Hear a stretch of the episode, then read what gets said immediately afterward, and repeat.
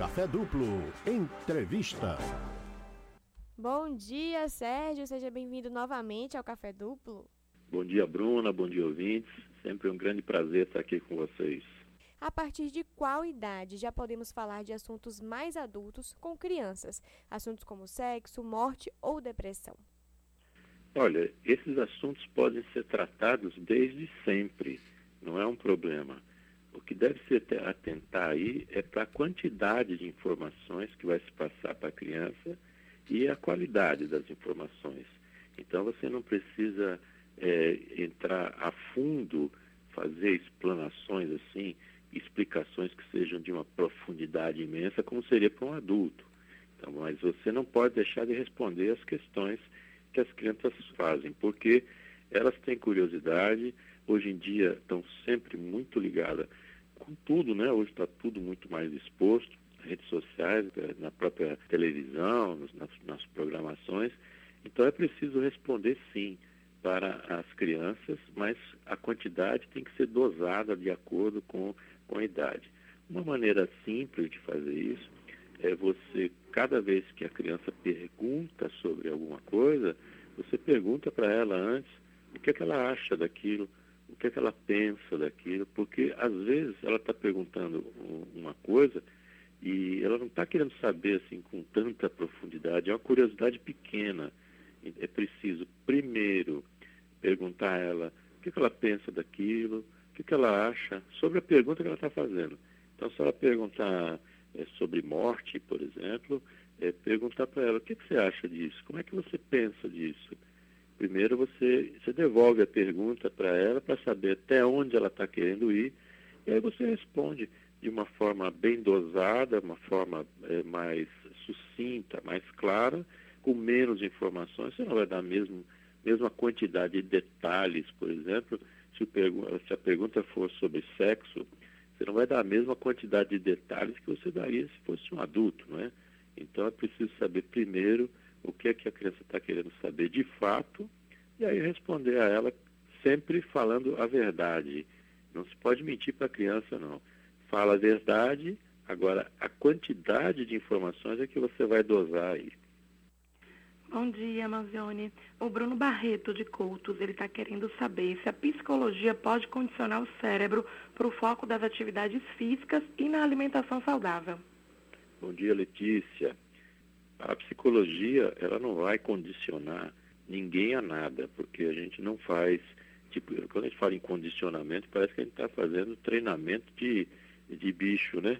Pegar um cachorro, condicionar ele a a fazer tal coisa. Então, a psicologia em si, ela não vai condicionar o seu cérebro ou para fazer algum tipo de atividade física ou não. Agora, a psicologia pode lhe ajudar aí a entender o que, é que você precisa e o que, é que você considera de importante para você fazer, e a partir daí, onde essas coisas importantes e que você queira fazer passam a ser, então, atividades que tanto vai ser física ou ser alimentação saudável, mas você tem que entender antes a importância disso na sua vida.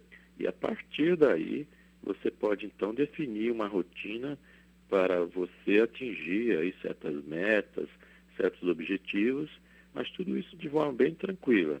Então, é, primeiro você entende por que você está buscando as suas coisas e a partir disso você define metas, objetivos e corre atrás. Sérgio, apetite sexual em excesso ou em falta são coisas da mente ou somente hormonais? Olha, pode ser as duas coisas, porque pode de fato ser alguma coisa eh, ligada a, ao desequilíbrio hormonal, isso precisa ser verificado através de exames médicos, então se isso está acontecendo, deve-se procurar ajuda profissional nesse caso, não dá para ficar pensando, tateando, ou achando, ou consultando a internet para ter resposta disso. É preciso procurar um psicólogo, saber aí para que lado vai isso, fazer uma avaliação para definir o que está acontecendo e que está incomodando, né? Tanto o excesso quanto a falta, seja no apetite sexual ou seja em qualquer outra coisa, excesso ou falta, já estamos falando dos extremos. Então, os extremos normalmente eles estão representando alguma coisa que deve, a gente deve se atentar mais, que o caminho do meio aí é, é o, o equilíbrio. Então, se essas coisas estão acontecendo, se o apetite sexual está em excesso ou está em falta, é preciso fazer uma avaliação se é algo que está ligado a algum condicionamento ou alguma situação de cunho emocional, ou então está ligado a algum desequilíbrio hormonal.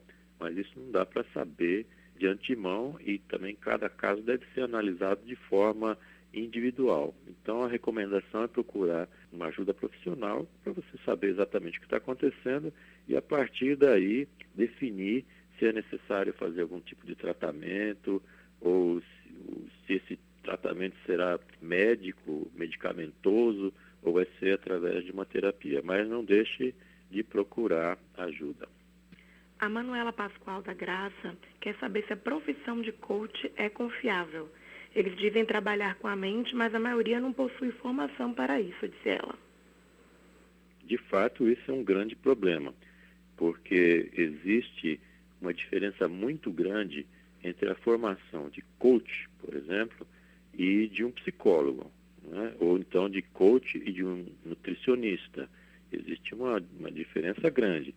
Um coach, por exemplo, ele faz uma formação 80 horas, eu estou falando isso porque eu também sou coach, mas eu sei dividir bem o que é uma coisa e o que é outra. O coach faz uma formação de 80 horas, mais ou menos. Vamos dizer que a formação seja de 160 horas. Um psicólogo, a formação são 5 mil horas, mais pós-graduação, especialização, etc. Então, o psicólogo está preparado para lidar com uma situação que é emocional, que às vezes você ouve por aí pessoas, como a gente chama assim, de atravessadores. A pessoa faz um curso de cento e tantas horas, 80, sei lá, se anuncia como coach de relacionamentos, coaching sentimental, ou então coach de, de alimentação. Eh, vai se, se colocando em algumas áreas em que são muito perigosas. Para você ter um coaching, por exemplo, de alimentação, você deve ir a um nutricionista, um ou uma nutricionista, você deve procurar alguém que estudou nisso. A nutricionista, essa profissão, a pessoa leva quatro anos de formação, mas também as especializações. Da mesma forma, psicólogo, você prefere ser tratado por uma pessoa que está dizendo que é coach de relacionamentos e fez uma formação de, de algumas horas, ou você prefere ser tratado por um profissional que tem pelo menos 5 mil horas de formação. A profissão do coach é confiável? Sim, o coaching é confiável. Agora precisa saber dentro da profissão se aquela pessoa que está trabalhando ali e se anunciando como coaching de alguma coisa, se ela de fato tem capacidade para isso. A profissão sim é confiável. Agora precisa ver se o profissional que está ali dentro é capacitado.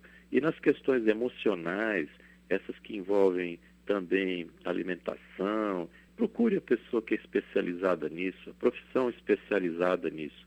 Não queira pegar atalhos, não, que, que é muito pior. Vai no caminho certo, que o resultado é muito mais garantido. Síndrome do pânico tem cura ou só controle? Depende também do caso aí. Normalmente você pode ter cura mesmo. E essa cura, ela vai ser um trabalho conjunto entre uma terapia de medicação, ou seja, é preciso tomar uma medicação, isso aí é por conta de psiquiatra, e você precisa ter um trabalho em paralelo que é a psicoterapia, que aí você vai trabalhar a origem, as causas da, do medo, o que é que está levando a isso, fatores que estão desencadeando esse tipo de situação. Então você faz as duas coisas. É a terapêutica mais comum é essa então você tem um trabalho que é de medicação, você vai tomar algum tipo de antidepressivo, uma medicação que seja adequada àquela, àquela situação e que seja sempre indicada por um psiquiatra, alguém que conhece, você tem que fazer essas, esse tratamento, ele sempre tem que ter acompanhamento médico, não pode ser porque a vizinha fez, ou então porque alguém tomou o remédio tal, então também vou tomar igual. Não existe você tomar remédio igual ao outro, porque você é diferente do outro, então é preciso saber qual é a medicação certa para você de acordo com o seu caso. E quem pode avaliar isso é um profissional. Então, a parte da medicação tem que consultar um psiquiatra. Em paralelo, é preciso trabalhar também as questões psicológicas para saber qual a origem disso, por que, que tá, essa ansiedade está muito alta. E o ataque de pânico é uma ansiedade extrema. Então é preciso saber o que é que está gerando essa ansiedade, quais são as inseguranças relacionadas, quais são os medos e tratar isso. Então a medicação vai te tirar dessa situação extrema do ataque, extrema de, dessa sensação péssima que é sentir o pânico, e a psicoterapia vai trabalhar para que você não volte a sentir isso. E lembrando sempre que quem tiver um ataque de pânico, lembrar sempre que você não vai morrer disso. Esse ataque de pânico não vai levar à morte. É uma questão aí também da respiração que fica alterada. É preciso é, colocar a respiração de volta, é preciso pensar com calma e ter a certeza sempre que você não vai morrer por causa de um ataque de pânico. Está nessa situação, procure ajuda o quanto antes para se livrar desse tipo de sofrimento. A Fátima Gonçalves, de Cajazeiras, pergunta: Eu e meu marido paramos de conversar. Falamos só de coisas da casa, de contas e dos filhos. Não sei como retomar o convívio com naturalidade, até porque ele me olha estranho sempre que tento aproximação. O que é que eu faço? Olha, nesses casos, o que é preciso fazer é ter uma conversa, é ter o diálogo aberto e franco. É preciso sentar e conversar exatamente sobre isso. Por que vocês pararam de conversar? O que é que está acontecendo? É sentar e conversar. E exatamente isso é, com, com naturalidade, sem cobrança, sem nenhum tipo de pressão e de forma calma e tranquila, conversando que a gente se entende, já diz aí o ditado antigo. Então, o que eu recomendo é que nesse caso e também em qualquer outro, é que se use o diálogo, mas o diálogo desarmado e o diálogo também não para atacar e acusar o outro, mas para resolver a situação. Então você deve focar aí na solução. Se o seu problema aí atual é de retornar, retornar ao convívio com naturalidade, e está dizendo aí que ele olha estranho sempre que tenta uma aproximação, é, isso não pode acontecer. Então você tem que se aproximar e abrir o jogo, tem que ter uma conversa, tem que ter a famosa DR, que é a discussão da relação. Mas isso pode ser feito de forma calma e tranquila, não precisa ser sempre. Algumas pessoas acham que a DR está sempre associada com briga, com problemas grandes. Não é necessariamente isso. Você vê que esse é um caso que foi trazido aqui para nós no, no programa, em que não é necessário você ter discussão, nem briga, nem deve ser assim, nem nenhum caso. Mas nesse aqui que está sendo colocado, de fato, é que ela está dizendo que parou de conversar com o marido. Então, o que é que precisa ser feito? Exatamente o contrário. É voltar a conversar com o marido, pular essas etapas que estão aí, é, como achar que ele olha estranho, achar que ele está pensando assim, achar, não tem que achar nada, tem que ir lá conversar e colocar tudo direitinho, pingos nos is, botar as cartas na mesa e resolver a situação. Está trazendo sofrimento, distanciamento, então tem que resolver isso logo. Não está conseguindo resolver de forma mais aceitável, procura ajuda.